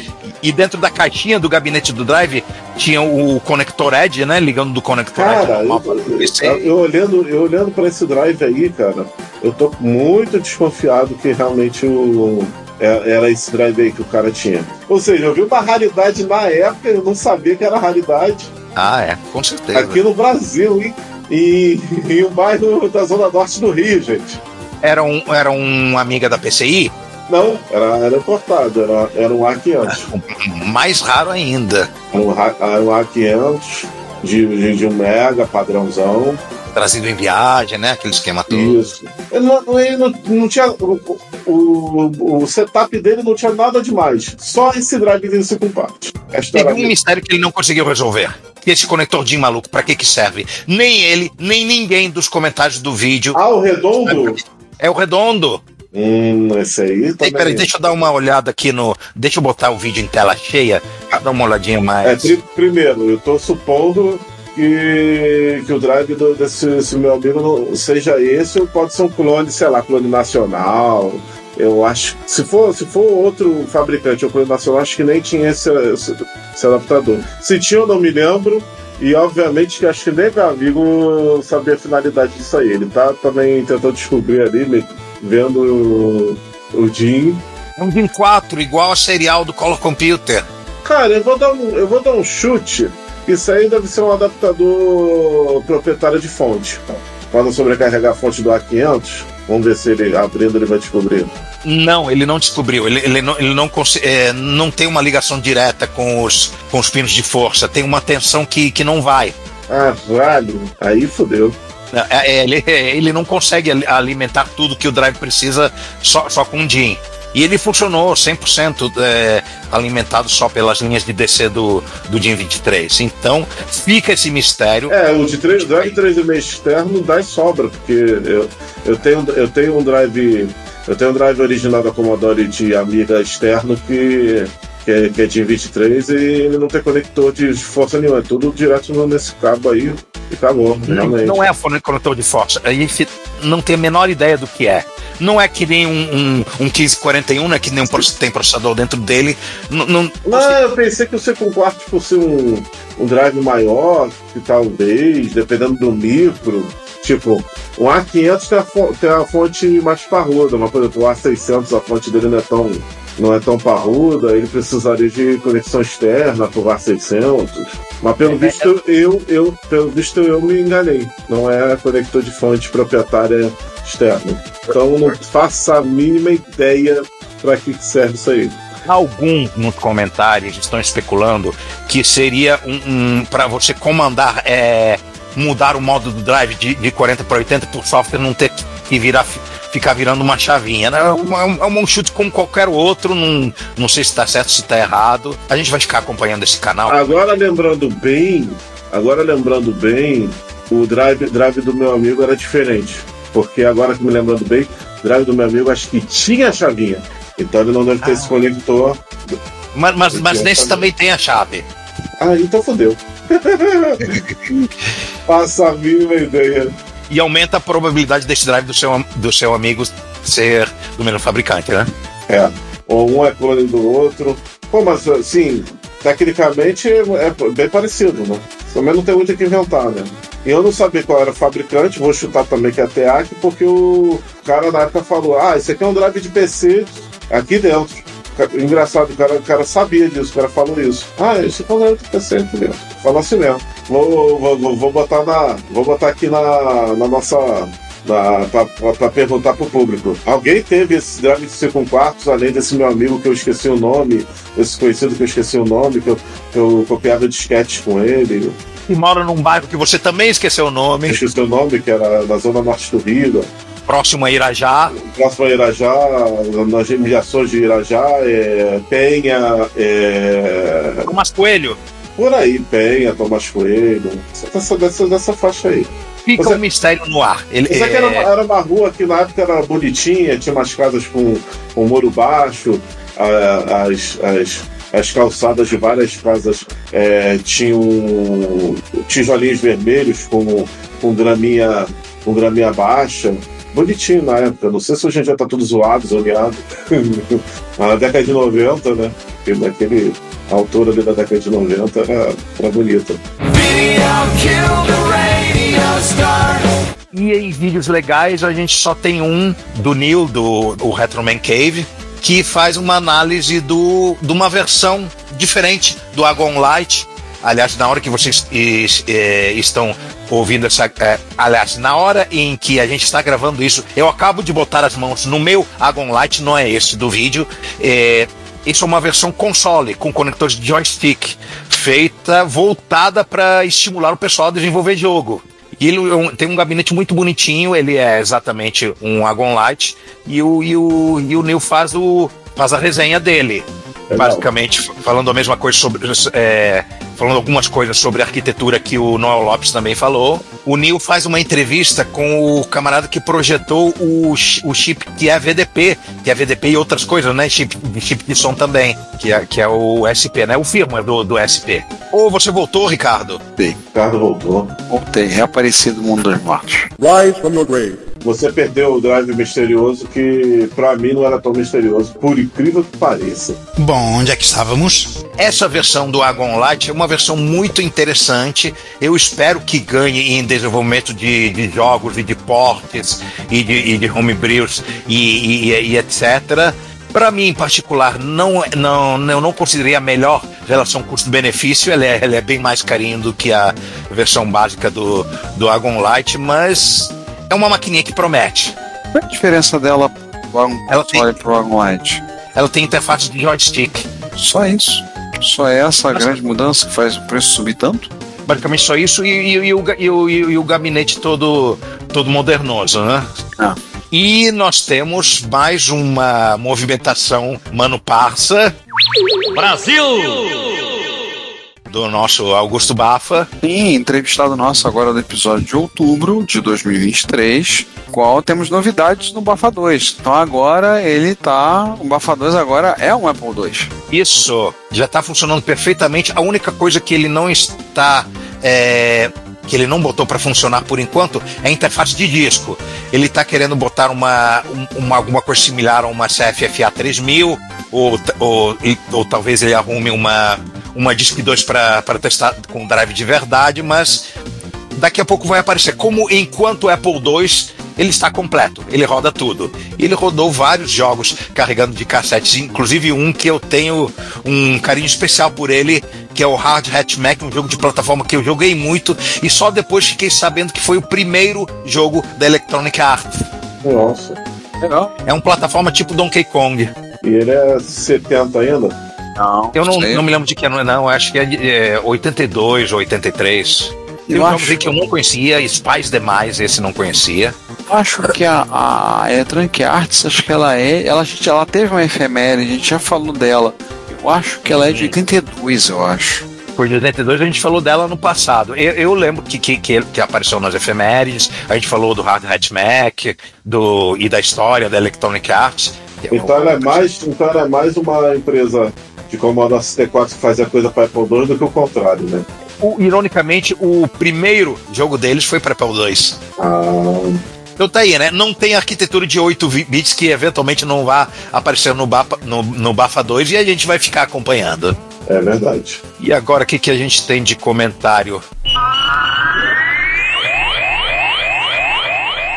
No episódio 146, No 146 parte A, é, a gente. O 146, 146 foi o episódio que nós entrevistamos o Bafa, né?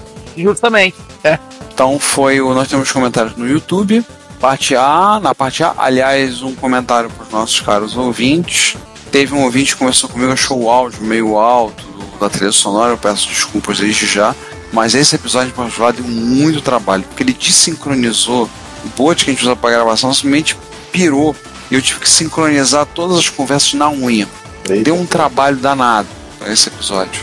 Não deu tanto trabalho quanto outros episódios menores ou episódios até mais longos. É. Mas a, a parte A nós temos dois comentários.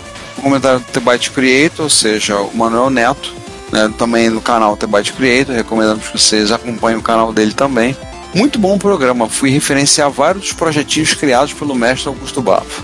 E temos um comentário do Alexandre Garcês Vieira dizendo: Não entendo porque não tem algo semelhante a esse programa em São Paulo, caramba. Eu vou deixar o comentário de- desse comentário dele para a parte B depois vocês vão ver por quê. Na parte B, nós temos comentário no site do Danjovic que fala o seguinte: fenomenal essa segunda parte do episódio. Me diverti bastante desenhando circuitos mentalmente enquanto ouvi o Augusto narrar os detalhes. É um episódio imperdível. Eu concordo em gênero, número e grau com o Augusto quando ele comenta da capacidade intelectual que nós brasileiros temos. Nós não ficamos para trás de nenhum outro país, pelo contrário, temos, infelizmente, exportado muitas cabeças pensantes para outros países. Agora é minha vez de concordar em gênero, número e grau com você, Danjovic. Apesar de sofrermos com a falta de infraestrutura e de um incentivo real à indústria nacional, a tecnologia avança em convoluções e a cada ciclo temos novas oportunidades. E sinto que hoje estamos num momento desses, onde o custo de vários processos industriais e de insumos caiu e o diferencial competitivo entre os países vai ser a capacidade de juntar os pedacinhos, de hardware e software, principalmente para criar coisas novas, capazes de resolver tanto problemas novos quanto já existentes, mas sempre trazendo alguma vantagem em relação aos estrangeiros, como disponibilidade, custo ou flexibilidade. Danjovic, você não está sentindo frio porque você está coberto de razão. E na parte B, nós também temos comentário, mas temos apenas um, do mesmo Alexandre Garcês, fazendo o mesmo lamento, dizendo: caramba, só tem retrobuilders no Rio? É algum preconceito novo? Cadê a galera de São Paulo comendo pizza? Bom, aí eu me, me vi forçado a responder, Alexandre. é, o que não faltam são retrobuilders em São Paulo e em outros lugares. Só que aparentemente eles não youtubam nem podcasteiam tanto quanto a gente. Nossa. A criação do verbo, né? É, exatamente isso. Aí você vê assim, a, a- a- você vê, você entende a criatividade do ser humano, né? Ser, ser humano chamado Juan. Podcasteio e youtubam, né? Criamos dois, criou dois verbos, né? Eu, eu- eu tenho esse lado meio Odorico Paraguaçu. Quem assistia o seriado do, do Bem Amado eh, sabe exatamente do que, que eu tô falando.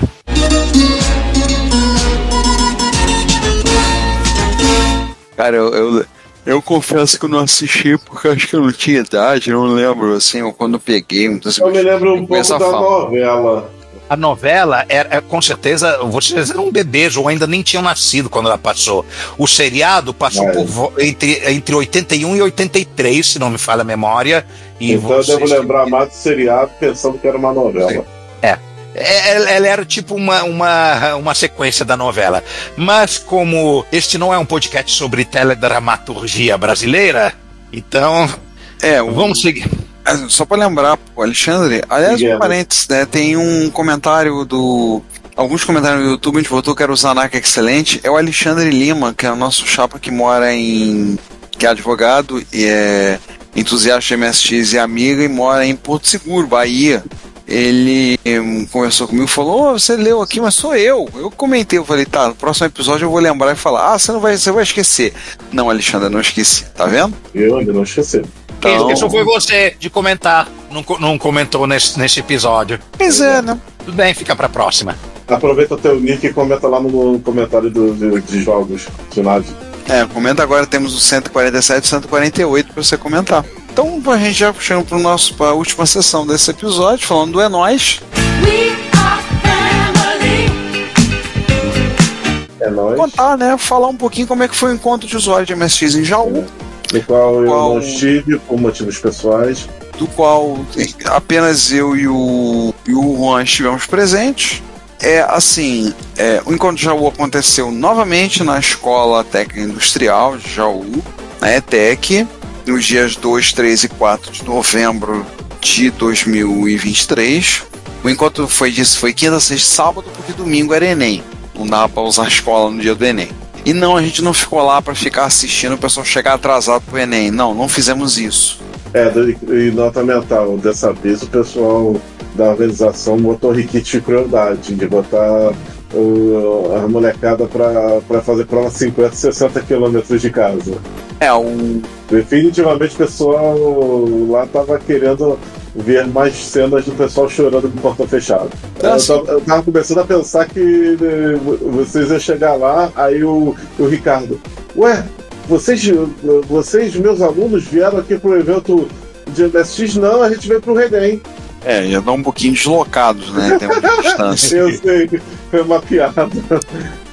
Mas assim, o encontro agora, ele tradicionalmente tem sido organizado pelo Wilson Viana e pelo Tony.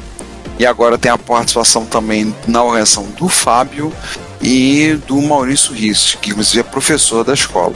Alerta, obrigado pelas balinhas de, de café e de canela. O tinha balinha com sabor Coca-Cola também. Gostoso, bolinhas. Mandar um abraço pro Fábio, que estavam muito boas aquelas balinhas. É assim, é... Jaú sempre, eu falo sempre, Jaú até quando é ruim é bom. Até quando é ruim é bom, é divertido. Não tem como ser ruim. São três dias, no caso, que você tá ali full time dedicado ao seu hobby, é dedicado ao MSX, no caso, ou alguma outra máquina. Né, teve um ano em 2017 que o Juan levou um Atari 800 XL pro encontro, ele ficou botando o Atari 800 XL para jogar xadrez contra o MSX e o Atari ganhou três vezes. Ou seja, o algoritmo do, MSX era bem podre. Pô, cara, então, temos que fazer isso num próximo encontro. Só que eu queria fazer isso com o Commodore 64. Não, eu queria fazer isso entre MSX, é, mas isso é uma coisa interessante de fazer. Mas aí pegando de softwares diferentes, jogar xa- é, soft- é, jogos diferentes de xadrez. Ah, isso também Sim. é legal. Também é legal de fazer. Dá trabalho. É, já o ano passado teve pouca gente. Eu acho que também efeitos pós-pandemia, o pessoal perdeu o hábito. O próprio Enem, né? É, é, teve um problema no ano passado, o Enem foi no meio do evento. Eles queriam suspender o evento, a gente na viagem falou, não, suspende não. Ah, mas vamos ficar fazendo o que domingo? Eu falei, Dante, a gente chega atrasado, não tem problema não. A gente fica lá. Esse ano o evento foi só o En- o Enem encaixou com o final. Ano que vem, o encontro deve, deve acontecer no feriado 15 de novembro, então não terá problema, não terá conflito. Pelo que eu vi, não terá conflito com o Enem. O Enem já terá acontecido. Não será um problema.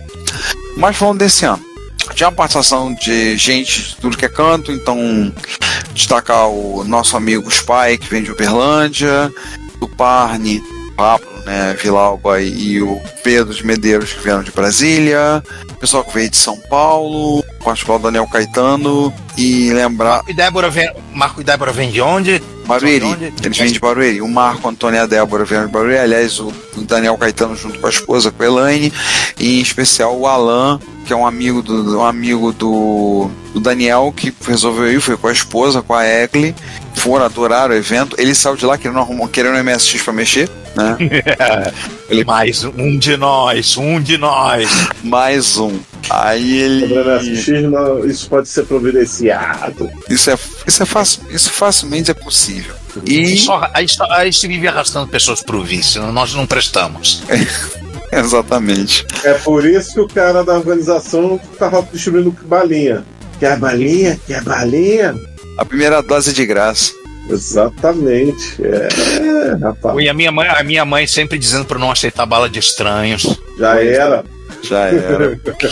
então teve também, ainda também tem a presença lá do Kim, né? Que veio com a esposa e o filho lá de, de Belo Horizonte. Teve uma galera, assim, o pessoal veio, o Daniel, o Daniel Ravaz de São Paulo, o Carlos Daniel com a né? esposa. É, o Carlos com a esposa também vieram, junto com o pai dele, seu Miro, também vieram.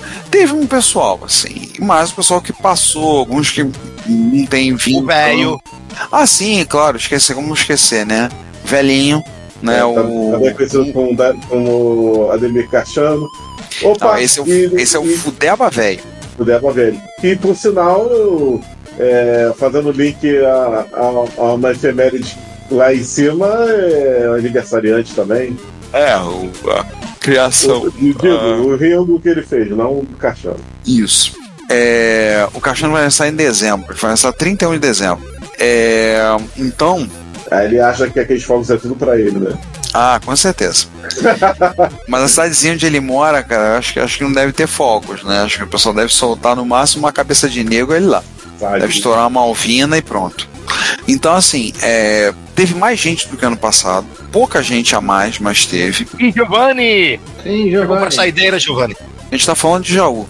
Então, é, é, teve um, eu acho que eu tava até, a gente tava até conversando isso, eu Juan, acho que teve um pouco mais de gente do que no ano passado, mas uma, um pequeno grupo. Porque agora tem mais dificuldade. Eu tava, a gente até eu conversei um pouco com o Wilson, Tony, sobre coisas que a gente tem feito para divulgação do encontro daqui do Rio, coisas que têm acontecido têm sido bem sucedidas, algumas iniciativas, então temos algumas ideias, algumas coisas eles já fizeram lá, então o tipo tinha crachá para identificação, geraram uma fominha, uma folhinha, Ah, adesivo. copiaram a gente. É, ficou legal, uma ideia boa, assim, fizeram Foi lá. minha, né? Ideia boa, foi minha. É, o Maurício fez, né? Gerou as etiquetas e colava, então, para divulgação. Algumas coisas a gente conversando sobre, né? Em particular, novidades que teve lá no evento. Bem, em termos de reparos e restaurações, o meu segundo ômega, a gente finalmente, com a ajuda do Marco Antônio, soldamos todas as teclas dele, tiramos aquela peça metálica que tava lá e quem tá acompanhando a minha saga do Ômega vai, essa história vai aparecer, porque ainda não acabou. Essa virou, virou uma série com temporadas. Não não é uma novela, é uma série com várias temporadas. E depois eu soldei tudo de, tudo de volta. O teclado tá plenamente funcional. Que bom. É, fiz algumas coisas que eu queria fazer, alguns testes, se precisava fazer lá. Foi muito apropriado disso. Teve alguns reparos em alguns micros, por exemplo, o Rogério, levou, o Rogério Bellarmino da Tecnobyte levou um WSX, que foi feito um, um conserto, uns reparos na malha de teclado e no drive de disquete. O Pablo teve alguns reparos no Turbo R dele, de mau contato no teclado, então quando eu cheguei lá, eu olhei assim, eu virava, ó, tô usando tua lapiseira. Ah, fica à vontade, tá aí pra isso. Aí eu até virei, foi até pro Alan, quando ele tava fechando o teclado, eu virei e falei assim, você sabe que esse teclado é complicado, né? Já percebi, tem que tirar ele, tem que botar ele num fosso, tem que colocar ele num, num isolado, cercado por um fosso cheio de jacaré, mas não tem problema.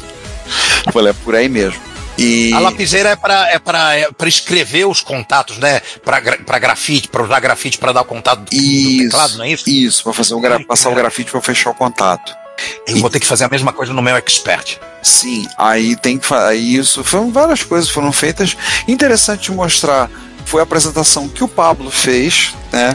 Ele junto com o Maurício Braga, que é um usuário MSX, de MSX em Recife, Pernambuco, pegaram a ROM do jogo do Rambo do MSX de 32K e estão fazendo várias modificações nela. Então estão melhorando, acertando os gráficos. Continua sendo um, um jogo para MSX1, mas com melhorias nos gráficos. E aí eles adicionaram várias coisas, como uma tela de abertura.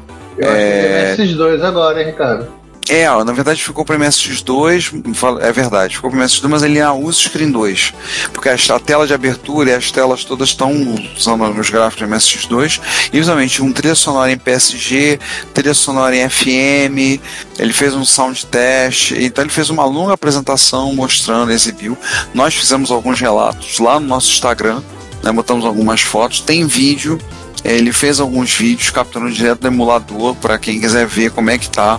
A runa não tá liberada, já tem gente perguntando, é, pô, onde é que baixa? Não sei. Eu falei, ele já falou, calma, que a gente já tem coisas que a gente já quer fazer antes de concluir o projeto.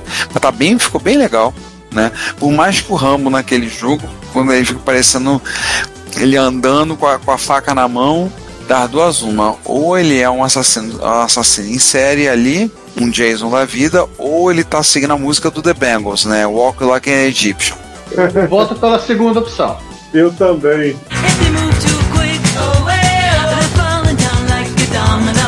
Então o Rambo estava fazendo Jojo Pose. É, isso mesmo.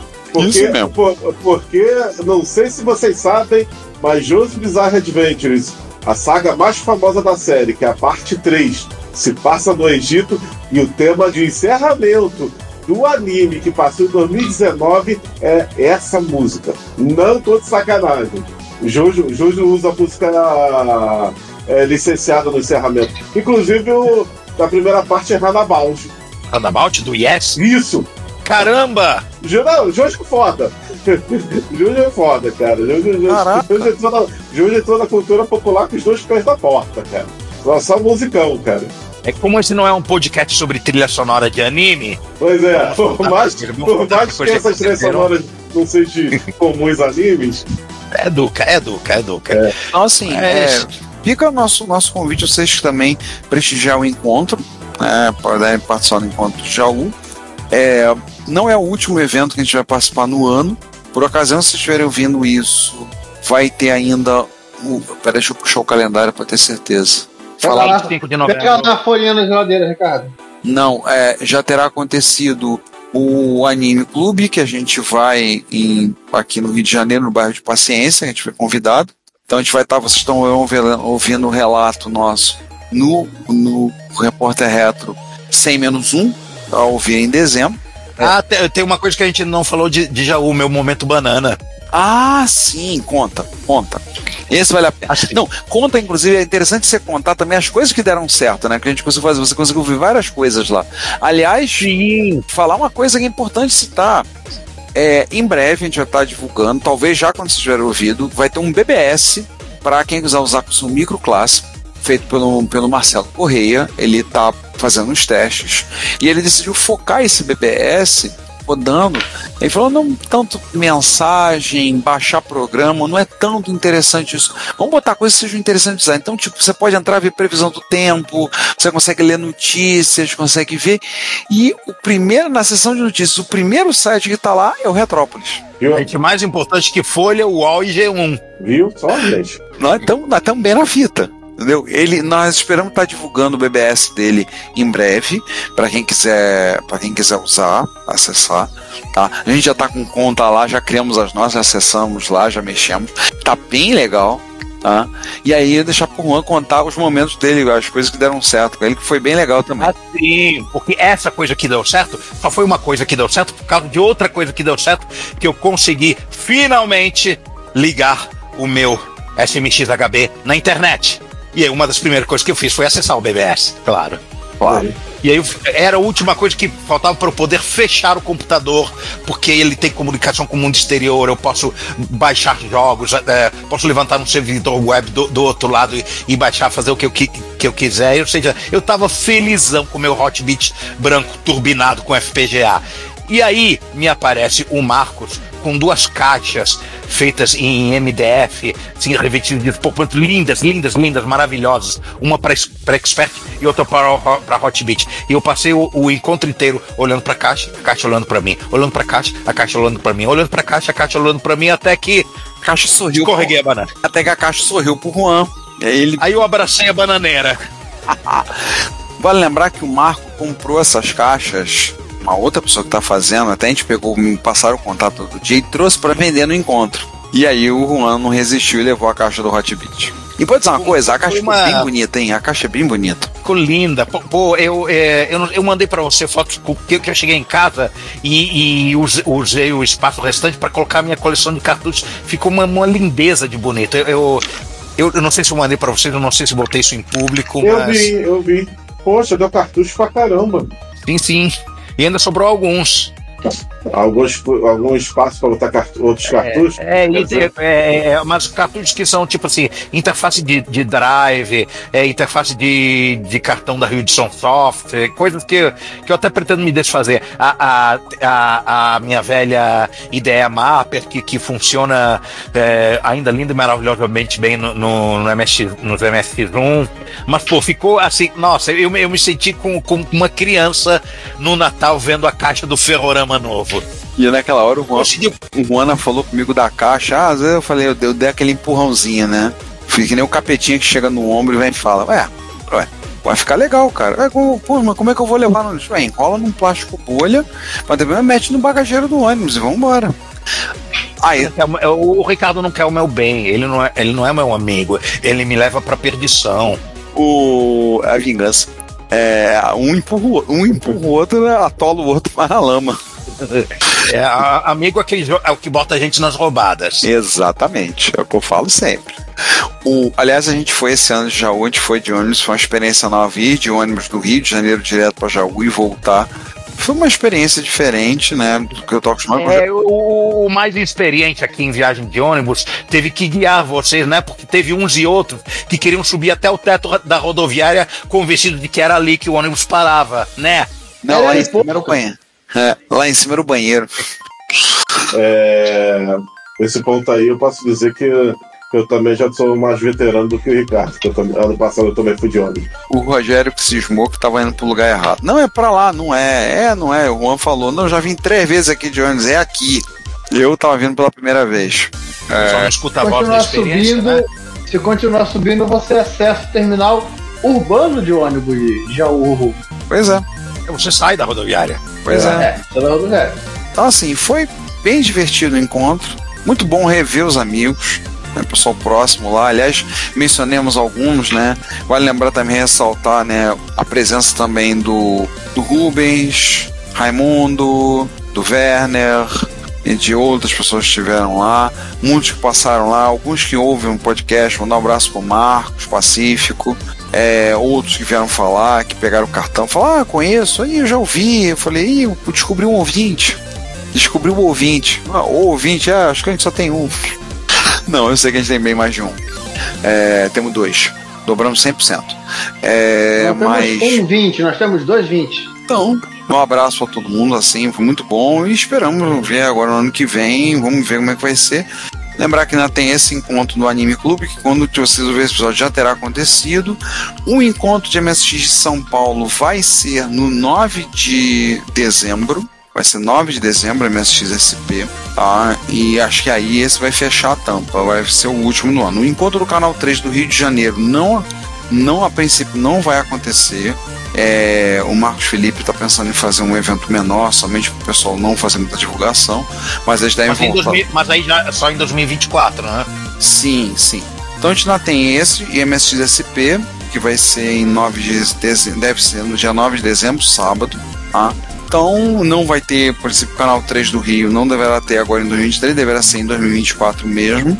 Tá? Então, é, a gente ainda vai falar nesses eventos, vamos ver se alguém vai ter a oportunidade de ir no encontro do canal 3. No canal 3, alguém vai ter oportunidade de ir no MSXSP. A gente não vai falar isso, mas ainda no, como eu falei, no Repórter Retro tem menos um, no quase 100, a gente vai falar um pouco mais sobre os eventos. É isso. Fechated. Fechated. Giovanni só chegou aqui para se despedir, né? E para pagar a conta. Não, pagar a conta, eu vim trazer a conta. E. Virou garçom agora? Eu É fazer um bico. Então eu vou fugir rapidinho antes que me obriguem a pagar qualquer coisa. Tchau. Bom, vamos dar, vamos dar uma diquinha, botar dezão na mesa, vambora? Vambora, vambora, vambora. Então tá, gente. Fui. Tchau. Valeu, pessoal. Boa noite. Tchau, tchau. Gente, até mais e é, no Crash, no ou no pedir aqui? É no cartão alimentação que ninguém aceita. Nossos episódios também estão disponíveis no Spotify, Deezer e Apple Podcasts. E não se esqueça de assinar a Retrobit, a newsletter da Cidade dos Clássicos, para ter no seu e-mail toda sexta as últimas notícias do mundo da retrocomputação. Fale conosco nos comentários das postagens pelo e-mail contato@retrópolis.net.br e visite o perfil Retrópolis nas redes sociais. Como sempre dizemos, seu comentário é o nosso salário. Obrigado por sua audiência e até o próximo episódio.